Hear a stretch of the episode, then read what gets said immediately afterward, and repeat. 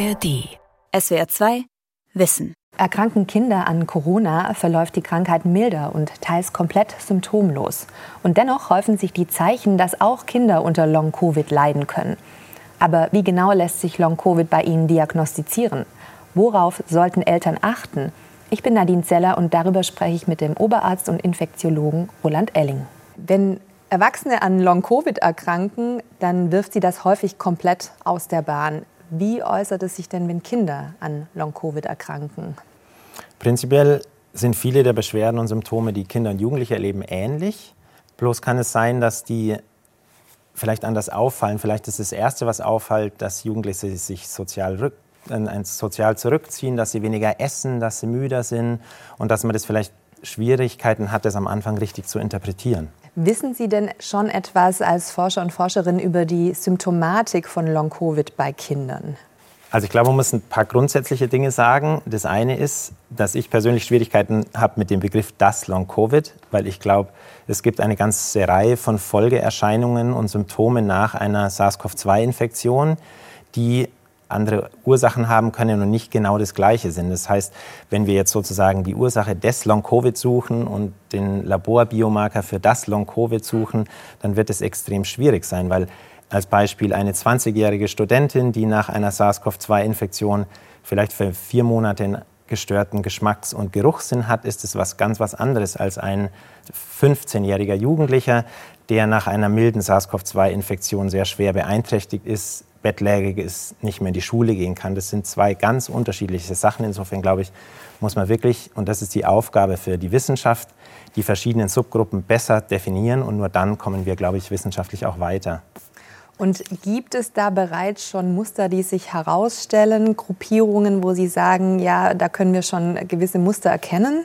Das glaube ich schon. Also eins, was man ganz eindeutig sagen kann, und das ist eine gute Nachricht, ist, dass chronische Folgezustände nach einer SARS-CoV-2-Infektion bei Kindern in dem Sinne, dass das das erste Lebensjahrzehnt betrifft, extrem selten sind. Also ein Long-Covid-Syndrom oder ein Post-Covid-Syndrom ist was, was in der zweiten Lebensdekade auftritt und was sich eindeutig zeigt jetzt in den letzten ähm, Monaten und ja auch schon Jahren, ist, dass das ab, mit Abstand führende Symptom ähm, oder die führende Symptome sind die, die im weiteren Sinne neurologisch sind, das zentrale Nervensystem betreffen. Wir haben sehr viel weniger Patienten, die jetzt irgendwie chronische Lungenbeschwerden oder so etwas haben nach einer SARS-CoV-2-Infektion. Es gibt ja ein Modellprojekt. Sie leiten es. Es sind vier Unikliniken daran beteiligt, die alle in Baden-Württemberg sitzen. Sie sollen sozusagen die Situation von Kindern verbessern, die unter Long-Covid leiden. Können Sie kurz sagen, was dieses Modellprojekt vorsieht? Mhm. Das Modellprojekt heißt Move Covid, wird gefördert vom Sozialministerium in Baden-Württemberg. Wir haben jetzt gerade erst angefangen, vor sechs, sieben Wochen. Insofern ist es jetzt sozusagen, ähm, legen wir jetzt gerade richtig los. Es ist ein Zusammenschluss der vier Universitätskinderkliniken in Heidelberg, Ulm, Tübingen und in Freiburg. Das ist ein Zusammenschluss, den wir schon seit 2020 im Frühjahr, also früh in der Pandemie, begonnen haben, wissenschaftlich zu SARS-CoV-2 bei Kindern und Jugendlichen zu forschen. Und ähm, dieses Projekt Move Covid hat zwei große Aufträge. Das eine ist ähm, eine verbesserte Versorgung für diese betroffenen Patienten und Familien ähm, in Württemberg anzubieten und das andere ist dazu beizutragen, hoffentlich ein besseres Verständnis der Krankheit zu erwirken. Sie haben gerade die Versorgung angesprochen. Wie ist die denn momentan aufgestellt? Wie gut sind Kinder mit Long-Covid versorgt? Also prinzipiell glaube ich, haben wir ein tolles Gesundheitssystem. Davon bin ich fest überzeugt. Ich glaube, wir haben tolle Kinderärztinnen und Kinderärzte. Aber natürlich bei so einer speziellen Erkrankung braucht es spezielle Strukturen. Und im Moment sind die regionalen Unterschiede sehr groß. Es gibt Zentren, wo es schon eine Long-Covid-Ambulanz gibt, wo es Expertise gibt, wo es Anlaufstellen gibt. Und es gibt aber auch Bereiche, wo die Patientinnen und Patienten sehr viel schlechter versorgt sind. Und wir versuchen durch eben diese vier Standorte, die zusammenarbeiten, sozusagen homogen eine verbesserte und gleichmäßige Versorgung für diese Patientinnen und Patienten aufzustellen. Das heißt, es ist bislang wahrscheinlich noch nicht so gewesen, sonst wird es jetzt nicht neu geben, dass die Versorgung komplett gecovert ist. Welche Odyssee haben denn Eltern teilweise schon hinter sich, bevor sie dann zu Ihnen kommen? Können Sie da vielleicht mal so einen Fall schildern? Wo waren die dann schon überall? Das ist richtig. Die meisten Patientinnen und Patienten, die zu uns kommen, haben vorher schon so einen kleinen Spießrutenlauf durch verschiedene ähm, Gesundheitssysteme ähm, sozusagen ähm, Kontaktpunkte erlebt. Häufig ist es ja so, dass sie ein Leitsymptom haben, eben zum Beispiel diese bleierne Müdigkeit oder vielleicht auch eine körperliche Leistungsfähigkeit, die schlechter ist. Und dann geht man zum Kinderarzt und macht natürlich eine grundsätzliche Untersuchung, eine Krankheitsgeschichte, macht ein Labor, da findet man nicht viel. Dann geht es weiter zum Organmediziner, vielleicht zu einem Kinderkardiologen, der macht einen Herzultraschall. Auch der sagt, das Herz funktioniert. Dann berichten die Patientinnen und Patienten vielleicht, ich habe auch immer Luftnot. Ähm, dann geht es zum Lungenspezialisten, der macht eine Lungenfunktionsprüfung, auch der findet nichts. Und das ist sozusagen typischerweise der Weg, dass man eben, und das ist das Tückische an dieser Erkrankung, dass man mit den mit den Methoden, mit den Funktionstests, mit den Laboruntersuchungen, die wir haben, diese Erkrankung nicht beweisen können und trotzdem ist sie da. Und darum ist auch der allererste und wichtigste Schritt für die Familien, für die Patientinnen und Patienten, wenn sie bei uns ankommen, ähm, dass wir eben ganz eindeutig bestätigen, ja, wir können es nicht messen, wir können es nicht im Labor beweisen und trotzdem ist es echt. Die Eltern sind dankbar darüber, dass sie erstmal sagen, wir anerkennen, wir glauben ihnen, ihrem Kind geht es schlecht. Ich habe im Vorfeld auch ein bisschen verschiedene Sachen dazu angehört, gelesen.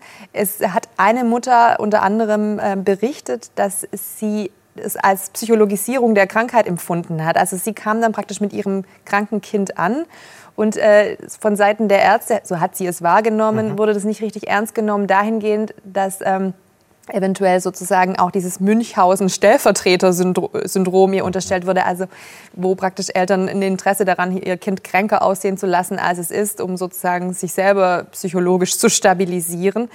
Ähm, wenn Eltern bei Ihnen ankommen, haben Sie dann schon von Ihnen gehört, dass Sie sich nicht ernst genommen gefühlt haben äh, in der Vergangenheit? Also diese Konstellation, die Sie schildern mit einem Münchhausen bei Proxy, ist natürlich extrem so. Das haben wir zum Glück, habe ich persönlich noch nicht mitbekommen aber eine gewisse Stigmatisierung oder Bagatellisierung, das ist doch alles irgendwie ein bisschen Pubertät und ein bisschen psychisch und stell dich doch nicht so an und die will nicht in die Schule oder der will nicht in die Schule. Das ist das, was ganz viele berichten. Und das ist, glaube ich, was, darum ist Aufklärung so wichtig, dass man eben mit allen, die mit da betroffen sind, seien es die Schulen, seien es die Kinderärzte, Angehörige, Familien, Freunde, eben aufklären und sagen, ja, das ist echt, auch wenn wir keinen Laborwert und keine Kernspinnuntersuchung haben, um das zu beweisen. Deswegen unterstützt ja auch das Gesundheitsministerium in Baden-Württemberg dieses Projekt finanziell. Wenn die Eltern dann mit ihren Kindern bei Ihnen ankommen, was dürfen die dann dort erwarten? Was passiert da so als erstes? Was sind die einzelnen Schritte, die Sie dann unternehmen? Also das Allerwichtigste ist, und deswegen brauchen wir Diagnostik, erstmal zu sichern, dass, dass wir davon ausgehen, dass es ein Long-Covid-Syndrom ist und nichts anderes wir und alle anderen, glaube ich, die sich mit dem Thema beschäftigen, haben häufig auch schon Fälle erlebt, wo die Patienten sozusagen diese Verdachtsdiagnose haben, aber dann etwas ganz was anderes diagnostiziert wird. Ich erinnere eine, eine Patientin, die hatte, eine jugendliche Patientin, hatte eine SARS-CoV-2-Infektion, typisch mit Husten und Fieber, Abgeschlagenheit.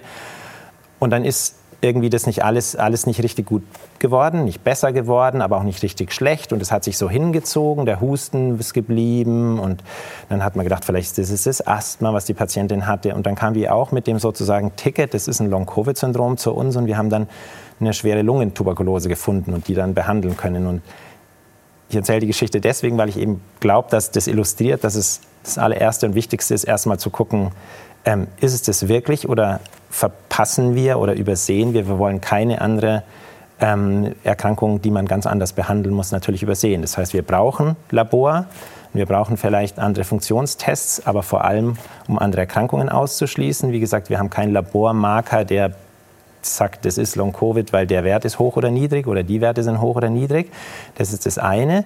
Ähm, und dann ähm, gibt es eine ganze Reihe an Fragebögen, die inzwischen sehr gut sind, wo wir auch mit anderen Zentren, zum Beispiel in der Charité in München zusammenarbeiten, die ganz ähm, tolle Kooperationen, wo wir dann mit Fragebögen versuchen, die Symptome besser zu verstehen. Und dann wird es schon relativ schnell eindeutig, wenn es in die richtige wenn es in diese Richtung des Long Covid geht. Haben Sie da vielleicht so ein paar Beispiele dafür, was in solchen Fragebögen dann getestet wird? Also geht es da um die kognitive Leistungsfähigkeit oder um die Merkfähigkeit oder um die das körperliche? Das ist wirklich eine große Anzahl. Also was, was, was zum Beispiel ganz wichtig ist, wie, wie stark ist die Alltagsfähigkeit eingeschränkt? Ähm, und die wie stark sind die Leitsymptome, die wir häufig bei Long-Covid-Patienten erleben, da. Zum Beispiel ein ganz gemeines Leitsymptom ist eine sogenannte postexertionelle Malaise, schwieriges Wort, PEM abgekürzt. Das charakterisiert, dass Patientinnen und Patienten nach einer körperlichen Belastung ähm, vielleicht sagen, Mensch, jetzt raff ich mich auf und jetzt gehe ich in die Stadt oder versuche drei Stunden in die Schule zu gehen, danach eine enorme körperliche Verschlechterung erleben, die dann auch ganz lang anhalten kann, die auch mehrere Tage gehen kann. Dieser so, sogenannte Crash, ist es genau, dasselbe? das ist sozusagen ja. so ein mhm. Crash und das mhm. ist was, was ganz Gemeines ist, aber ähm, was letztlich auch sehr spezifisch ist für die Erkrankung, weil das zum Beispiel eine Erkrankung, die Erkrankungen, die auch zum Beispiel vielleicht einen gewissen sozialen Rückzug machen, weiß nicht, ein Patient mit einer Depression oder so, die, die erleben das nicht so. Insofern mhm. ist das charakteristisch, wenn die Patienten das erleben mhm. und das ist für uns ganz wichtig. Und das zweite wichtige Symptom ist diese Fatigue, also vielleicht kann man das beschreiben als einen, einen chronischen Akkuleerzustand, den ja. wir alle irgendwie im Alltag erleben. Aber wenn wir dann irgendwie ein Wochenende haben oder mal wieder gut schlafen, dann wird es wieder besser und ähm, das ähm, Wesen dieser Erkrankung ist, dass man diesen Akku anstecken, aber nicht aufladen kann. Dass eben diese, diese Müdigkeit, und die kann körperlich sein, aber die kann sehr häufig auch eben ganz stark geistig sein, eben so lange bleibt. Gibt es denn Krankheitsbilder, die bestehen und wo sozusagen Ärzte, Ärztinnen vielleicht Gefahr laufen, die mit Long-Covid zu verwechseln? Also zum Beispiel Stichwort pfeifisches Drüsenfieber. Pfeifisches Drüsen, also es, es gibt prinzipiell die Symptome, dass sich Jugendliche nach einer Viruserkrankung zum Beispiel mit dem EBV nicht gut erholen, dass sie anhaltend Symptome haben. Das EBV, ist sowas, was erzählen Sie kurz? Dieses pfeifersche Drüsenfieber. Okay, das ist das, die genau, Abkürzung genau, für pfeifersches genau, Epstein-Barr-Virus. Alles genau. klar. Mhm. Ähm, dass wir, das, das ist bekannt und das kennen wir, das ist auch zum Glück selten, aber das, das ist lange bekannt. Ähm, und eben diese postviralen Zustände kennen wir und eins davon ist SARS-CoV-2. Und dadurch, dass diese Pandemie aufgetreten ist, ist es eben jetzt so synchron aufgetreten, weil sich so viele gleichzeitig mit dem Virus angesteckt haben. Wie viele Kinder in Baden-Württemberg leiden denn eigentlich unter Long-Covid, dass Sie einfach mal so eine Einschätzung haben? Das ist eine total wichtige Frage und so einfach sie ist, so schwierig ist sie zu beantworten. Ähm, ich habe gesagt, dass wir keinen Wert haben, um das zu beweisen. Und die Diagnosekriterien, die wir haben, sind total beschreibend. Also im Moment verwenden wir die der Weltgesundheitsorganisation, die sagt, es ist eine gesicherte oder wahrscheinliche SARS-CoV-2-Infektion vorausgegangen und danach tritt in einem Zeitraum von drei Monaten ähm, treten neue Symptome auf, die mindestens zwei Monate dauern das kann man sich vorstellen, das ist sehr weich. Mhm. Ja? Das heißt, man kann dann ganz viel darunter subsumieren. Und die Studien, die gemacht worden sind, um eben genau zu klären, wie viele sind betroffen, wie viele sind schwer betroffen, sind extrem unterschiedlich gemacht. Und diese Symptome werden auch nicht spezifiziert? Sie werden eben nicht, man kann im Moment noch nicht wirklich sagen, es gibt Studien, die sind gemacht worden, die fragen 20 Symptome ab und es sind Studien, die gemacht worden, die fragen 200 Symptome ab. Und wenn man bei einem Menschen 200 Symptome fragt, dann, dann wird schon irgendeins irgendwie zu, irgendwo ja. vorhanden sein. Ja. Ähm, und das macht es so extrem schwierig. Und wenn man die Studien zusammenfasst, in sogenannten Meta-Analysen, Meta. mhm. und guckt, okay, wie viele Patienten haben, das ist eine total häufige und total naheliegende mhm. Frage, ähm, dann kommt da raus, dass zum Beispiel diese Fatigue Kinder nach SARS-CoV-2-Infektionen haben zu 2 bis 80 Prozent Fatigue. Und das ist Super. natürlich eine Zahl, mit der man nichts anfangen, nichts anfangen kann. kann und ja. in der die auch die Politik nichts anfangen kann, mhm. weil man dann extreme Schwierigkeiten hat. Und das ist auch eben ein Grund, wieso wir uns jetzt sozusagen ein Patientenregister aufbauen möchten, um das besser zu klassifizieren, ähm, um besser zu verstehen, wie viele sind betroffen. Und ich glaube, es ist auch noch mal was ganz anderes sind es Patienten, die man jetzt, wenn man eine Studie rekrutiert und Leute nach einer Infektion fragt, hast du nach sechs Monaten noch irgendwie Beschwerden? Ähm, ist es was anderes, wie wenn man nach den Patientinnen und Patienten sucht, die wirklich sozusagen Hilfe beim Gesundheitssystem suchen. Und davon kann man, denke ich, eindeutig ableiten, dass diese schwerer betroffen sind. Und ich glaube, um die geht es vorrangig nicht. Jetzt, wenn man ganz genau reinfragt, Mensch, wenn, denk doch mal genau nach, jetzt hast du diese Infektion gehabt und ist nicht irgendwas von diesen 200 Symptomen jetzt in den letzten halben Jahren ein bisschen mehr, dann findet jeder irgendwas. Aber gleichzeitig gibt es eben diese Patienten und Patientinnen, zum Glück ist es selten, die wirklich so eine starke Einschränkung haben, die nicht mehr in der Lage sind, in die Schule zu gehen, die manchmal sogar nicht mehr in der Lage sind, das Haus zu verlassen. Und ähm, die wollen wir eben besser charakterisieren und besser verstehen, wie häufig das ist. Sie haben jetzt gerade auch diese drastischen Fälle beschrieben. Worin unterscheidet sich denn eigentlich Long-Covid und dieses chronische Fatigue-Syndrom? Mhm, mh.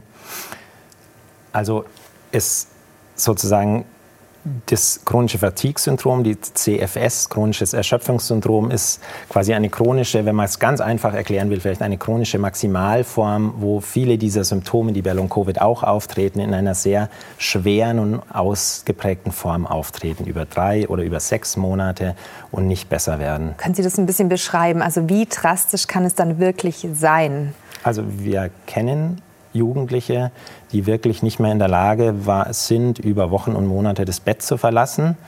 Ähm, und dann ganz Lage und natürlich in keinster Weise in der Lage sind, an der Schule teilzunehmen oder so.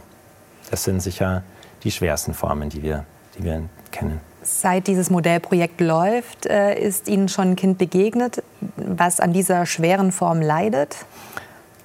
Also jetzt im Moment, wir betreuen ja seit zwei bis drei Jahren schon. Also wir, wenn ich wir sage, meine ich nicht mich oder uns, sondern das ist ein großes Team, muss man sich auch vorstellen. Das ist keine Erkrankung, die jetzt ein Spezialist eben behandeln kann, sondern das ist ein riesengroßes Team.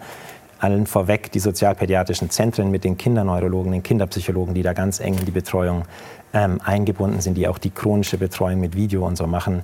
Ähm, und in den letzten zwei, drei Jahren haben wir einige Patienten gesehen, die so schwer betroffen sind. Was macht es denn mit der Psyche der Kinder oder Jugendlichen? Es ist natürlich ganz, ganz ein ganz eklatanter Einschnitt in, einem, in, in einer äh, Phase des Lebens, wo man eigentlich sozusagen, wir Kinderärzte sind ja immer damit beschäftigt, zu unterstützen, dass alles besser wird. Dass die Kinder größer, schwerer, schlauer, differenzierter werden. Und schon der Stillstand ist ja für uns sozusagen aus kinderärztlicher Sicht eine Niederlage, weil im Gegenteil zum Erwachsenenalter, wo wir froh sind, wenn es irgendwie so ein bisschen so bleibt, ähm, wollen wir die Kinder ja sozusagen bei der Entwicklung unterstützen. Und das ist, kann man sich vorstellen, wenn man ein Jahr lang nicht mehr in der Schule ist, ist vielleicht sogar lang das Haus nicht verlassen kann, überhaupt nicht mehr soziale Kontakte, dass es wahnsinnige Einschränkungen sind, Belastungen sind, nicht nur für die Patienten und Patienten, sondern auch diese enorme Hilflosigkeit der Angehörigen, vielleicht eben dann noch mit Unverständnis aus dem privaten Umfeld, was hat er denn, wieso macht denn der das, da ist doch gar nichts, dass das eine Riesenbelastung ist. Und dann auch da ist es eben so wichtig, dann, dass man mit den Familien kommuniziert, ähm, dass man mit den Schulen kommuniziert, dass man Aufklärung schafft und die entsprechend unterstützen kann. Es gibt ja auch eine Gefahr, solange es praktisch nicht diagnostiziert ist. Worin besteht die? Können Sie das beschreiben? Also eine Gefahr ist sicher das, was ich geschildert habe, dass immer eben sozusagen von einem Arzt zum nächsten läuft und überall so ein bisschen Ausschlussdiagnostik bekommt und nicht weiterkommt so und diese Anstrengungen für die Betroffenen ja sehr schwer sein können, sodass dann ähm, die Symptome und Beschwerden, gerade wenn die so eine diese postexzeptionelle Malaise haben, auch schlimmer werden können, wenn die dann immer mehr sozusagen Untersuchungen und dann fährt man auch hier und dorthin und so. Und ähm, ein wichtiger erster Schritt ist immer zu sagen, okay, jetzt bringt man eben Ruhe ins System und hilft den Patientinnen und Patienten und den Angehörigen erstmal sozusagen ähm, in einer gewissen Weise wieder zu einer Situation zu kommen, dass man sagt, okay, was ist denn mein Belastungskorridor, in dem ich mich bewegen darf? Was kann ich meinem Körper, was kann ich mir zumuten? Das nennt man Pacing. Und dann versucht ganz, ganz, lei ganz, ganz leise kleine Schritte wieder nach vorne zu machen. Also eben nicht so wie bei manch anderen Erkrankungen, dass man leicht über genau. Belastungen geht und dann äh, wieder ein bisschen hinwartet und dann nächstes Mal gleich höher kann, sondern es ist ein sehr enger Korridor. Es ist ein sehr enger Korridor und man darf eben, wie Sie ganz genau sagen, man darf diese Schwelle nicht überschreiten. Und jetzt bei zum Beispiel, wenn jetzt jemand, weiß nicht, eine schwere Blutvergiftung hatte, auf einer Intensivstation war, da auch ganz schwer betroffen ist, körperlich äh, abgebaut hat von, von der Muskelkraft, dann versucht man den natürlich in gewisser Weise wieder sozusagen zu pushen, mit Physiotherapie aufzubauen und kann immer versuchen und, und, und, und ähm, kommt man damit vorwärts. Und das ist eben das Wesen, dass man das da überhaupt nicht sozusagen in irgendeiner Weise diese Schraube überdrehen darf. Aber letztendlich ist dieses Pacing auch das einzige Heilverfahren, was aktuell sozusagen bekannt ist, wenn ich das richtig verstanden habe. Oder gibt es schon äh, gute Methoden, die äh, sich bewiesen haben? Also es gibt sehr, sehr viel Forschungsanstrengungen auf der ganzen Welt mit unglaublich viel Forschungsmitteln. Und ich glaube, man kann positiv sein, dass wir in den nächsten Jahren da auch Fortschritte erleben. Im Moment gibt es, und das ist leider so, es gibt keine kausale Therapie, die wirklich die Ursachen behandelt. Und es liegt sicher daran, dass wir zwar Hypothesen haben, spannende und schlüssige Hypothesen, wie dieses Krankheitsbild funktioniert, aber keine davon ist bewiesen. Und insofern kann man jetzt auch, wenn man sagt, gut, man muss unbedingt ähm, das Immunsystem unterdrücken, was eine naheliegende Hypothese ist, weil man denkt, es ist ein fortschreitender Entzündungsprozess, der vielleicht nicht im ganzen Körper, aber zum Beispiel nur im Gehirn stattfindet. Man muss den unterdrücken ähm, dann wäre es schlüssig. Aber wir verstehen noch viel zu wenig, wie es funktioniert, um wirklich zu sagen, ähm, was für Therapieprinzipien greifen. Und dennoch ist es so, dass wir schon wissen, dass manche Sachen, äh, dass wir manche Sachen auch medikamentös verbessern können. Man kann zum Beispiel mit Medikamenten, die viele der Patientinnen und Patienten haben Schlafstörungen, Einschlaf-, Durchschlafstörungen, da kann man sicher eingreifen. Da kann man natürlich dann auch ähm, den, die körperliche Wohlbefinden enorm verbessern, wenn man wieder zu einem besseren Schlafrhythmus findet. Also es ist nicht so, dass man sozusagen sagt, man guckt nur zu, aber leider auf der anderen Seite gibt es jetzt auch keine kausale Therapie, um wirklich zu sagen, dieses Medikament hilft allen, weil es eben nicht das Long-Covid gibt. Sicherlich dann auch schwierig äh, für die Eltern, weil eben dieses Pacing ja so unfassbar langsam vonstatten geht, dass ja eigentlich auch nicht wirklich dann von der Verbesserung oft die Rede sein kann. Und von außen sieht es dann wahrscheinlich schon so aus wie, ich kann meinem Kind nicht helfen. Das und niemand ist, kann es. Mh, das ja. ist, kann sicher, aber eben dadurch, dass wir zusammenarbeiten, dass wir mit den Psychologinnen und Psychologen zusammenarbeiten, den Therapeuten, dass wir insgesamt, und das muss man schon auch sagen, ähm, ja schon in den allermeisten Fällen davon ausgehen darf, dass es sich bessert. Wir wissen leider nicht, wann es sich bessert und es gibt ein enormes Spektrum, wie lange diese Beschwerden bleiben können. Aber insgesamt gab es auch gerade nicht lange eine ganz aktuelle Studie aus den USA, die mal so aus ihren eigenen Ambulanzen das veröffentlicht haben, die beschreiben, dass fast 80 Prozent nach sechs Monaten über eine deutliche Besserung berichten. Mhm. Sechs Monate sind natürlich sind trotzdem lang. Sie haben es schon beschrieben für ein Kind, ja, sechs Monate vielleicht nicht in die Schule. Keine Frage, keine ja. Frage. Können Sie da noch mal kurz auf diese psychosozialen Auswirkungen kurz äh, zu sprechen kommen? Was bedeutet das, also für einen Erwachsenen sechs Monate nicht arbeiten zu können, ähm, korrumpiert praktisch den Alltag und den Beruf. Was bedeutet das für ein Kind? Kann natürlich enorm, wenn man sich vorstellt, 10. Klasse Gymnasium, sage ich mal, ab Februar nicht mehr in der Schule, fehlt das ganze Halbjahr, hat natürlich enorme Auswirkungen. Da muss man ganz viel eben ins Gespräch gehen mit den Schulen. Wie kann man das lösen? Wie kann man dann auch schrittweise zurückkehren? Wie diese Jugendlichen können natürlich dann nicht sagen, nach den Pfingstferien fange ich wieder mit sechs Stunden an und nach zwei Wochen schreibe ich wieder eine große Arbeit, sondern da muss man ganz vorsichtig wieder in den Alltag reinkommen sozusagen. Sie haben gesagt, wir haben Hypothesen, aber wir können jetzt noch nicht wirklich evidenzbasiert sagen, das und jenes ist es. Aber können Sie uns trotzdem so ein paar Ansätze skizzieren, mhm. die sozusagen gerade ähm, ja, in der Luft schweben, Hypothesen, die es Also gibt? es gibt verschiedene ähm, Ansätze. Einer ist, was ich schon ein bisschen angedeutet habe, dass es sozusagen angeschoben durch diese Virusinfektion zu einem kontinuierlichen Entzündungsprozess kommt. Vielleicht, das ist eine Hypothese, das Virus wird sehr viel länger im Darm ausgeschieden, als es in anderen Bereichen des Körpers, zum Beispiel der Lunge, bleibt. Vielleicht ist der Darm eine Funktion. Es gibt eine sehr intime Beziehung des Immunsystems vom Darm mit dem Immunsystem vom Gehirn. Vielleicht gibt es da eine Achse, die dort sozusagen Fehlfunktionen hat. Das ist eine Hypothese. Eine andere Hypothese ist, dass durch die Infektion latente Virusinfektionen, die wir in uns tragen, wieder aufgeweckt werden. Eine dritte Hypothese ist, dass es in ganz kleinen Bereichen von Organen, die wir auch ganz schwierig nur messen können, zu Durchblutungsstörungen kommt, vielleicht zu ganz, ganz kleinen Trompen. Das sind alles Hypothesen.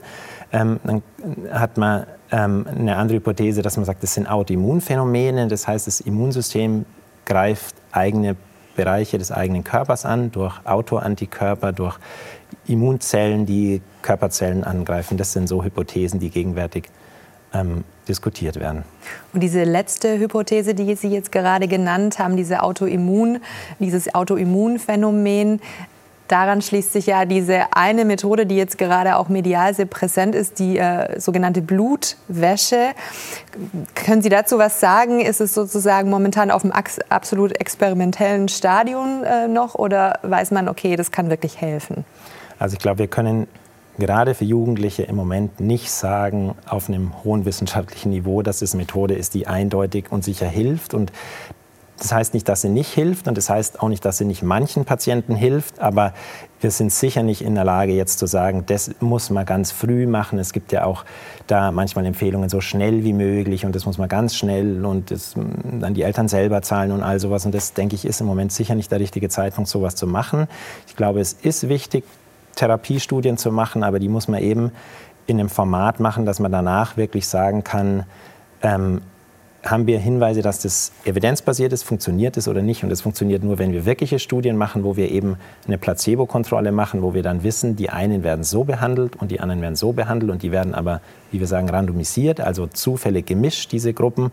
Und danach wird es verblindet ausgewertet und dann schaut man nach harten Kriterien, wie verbessert sich die eine Gruppe und wie verbessert sich die andere Gruppe. Und ich glaube, nur so können wir weiterkommen. Aber dafür, wenn ich das noch anschließen darf, glaube ich, müssen wir eben extrem streng sein in der Definition der Erkrankung. Wenn wir sagen, wir schmeißen alle in einen Topf, die auf 200 Symptome nach einer Infektion irgendwie irgendwo Ja ankreuzen und schütteln einmal durch und die einen kriegen das und die anderen kriegen das. Und auch wenn die einen sagen, ich rieche nicht schlecht, nur ein bisschen schlechter und die anderen sind seit einem Jahr nicht mehr in der Schule, werden alle über einen Kamm geschoren, dann werden wir nicht schlauer werden. Ich glaube, wir werden keine Biomarker finden können und wir werden auch Pathogenese, die Biologie der Erkrankung nicht verstehen, weil es eben nicht nur eine geben wird, weil das eine Mischung ist. Sie haben sich ja schon zu einem anderen Zeitpunkt in der Pandemie äh, vorgetastet, wo alle anderen noch anderer Meinung waren. Sie waren ja auch wesentlich daran beteiligt, dass klar wurde durch Ihre Haushaltsstudien, die haben Sie 2020 äh, begonnen, dass die Kinder eben nicht Treiber der Pandemie sind, was ja lange Zeit sozusagen äh, Konsens war. Können Sie dazu ein bisschen was sagen? Wie sind Sie da vorgegangen und was war das Ergebnis dieser Studie und wie haben Sie die aufgezogen? Mhm. Also da muss man nochmal zurückspulen in dieses fürchterliche erste Halbjahr 2020, wo wir alle so ähm, überfordert waren mit dieser Situation und wo dann die Initialzündung von den Kollegen der Uniklinik Heidelberg kam ähm, zu sagen, ja, wir schließen uns jetzt als Kinderkliniken zusammen und versuchen Studien zu machen und wo wir dann eben auch die gleiche Mannschaft sozusagen Heidelberg, Ulm, Tübingen, Freiburg zusammen gesagt haben, wir versuchen jetzt zu verstehen, wie viele Kinder haben sich schon infiziert und wie viele Kinder haben sich noch nicht infiziert und haben eben in Haushalten mit Antikörpertests und mit PCR-Tests geguckt, ganz am Anfang, was ja jetzt total gängige Praxis ist, aber damals noch überhaupt nicht etabliert war, auch die Antikörperdiagnostik noch nicht etabliert war. Ähm, zu schauen, wie viele Kinder sind schon infiziert, wie viele Erwachsene. Und sehen wir in Kindern, die notbetreut sind zum Beispiel, wo mehr Durchmischung unter Kindern ist, höhere Antikörperraten oder nicht. Und haben eben bei ganz, ganz kleinen Zahlen, also das erste Erkenntnis war, dass fast keiner sich infiziert hatte bis jetzt. Und ähm, die andere Erkenntnis war aber, dass eben Kinder seltener positiv waren als Erwachsene. Also dass es nicht so ist, dass sie sozusagen ähm, still, stumm infiziert sind, keiner bekommt es mit und ähm, von dort sozusagen als Infektionsquelle das dann auf alle anderen übergreift. Und das war, glaube ich, schon ein kleiner Baustein zu dem Puzzle, dass man vorsichtig wieder ähm, sich getraut hat, auch wieder eben mehr Öffnung zu wagen in den Schulen. So. Es ist natürlich nicht so, auch das möchte ich anschließen, dass Kinder nicht sich mit dem Virus infizieren. Das haben wir alle gelernt. Es haben sich ja mit Omikron in sechs Monaten mindestens jedes zweite Kind infiziert. Und wir haben wahnsinnig hohe Infektionszahlen gesehen. Zum Glück ohne schwere Verläufe.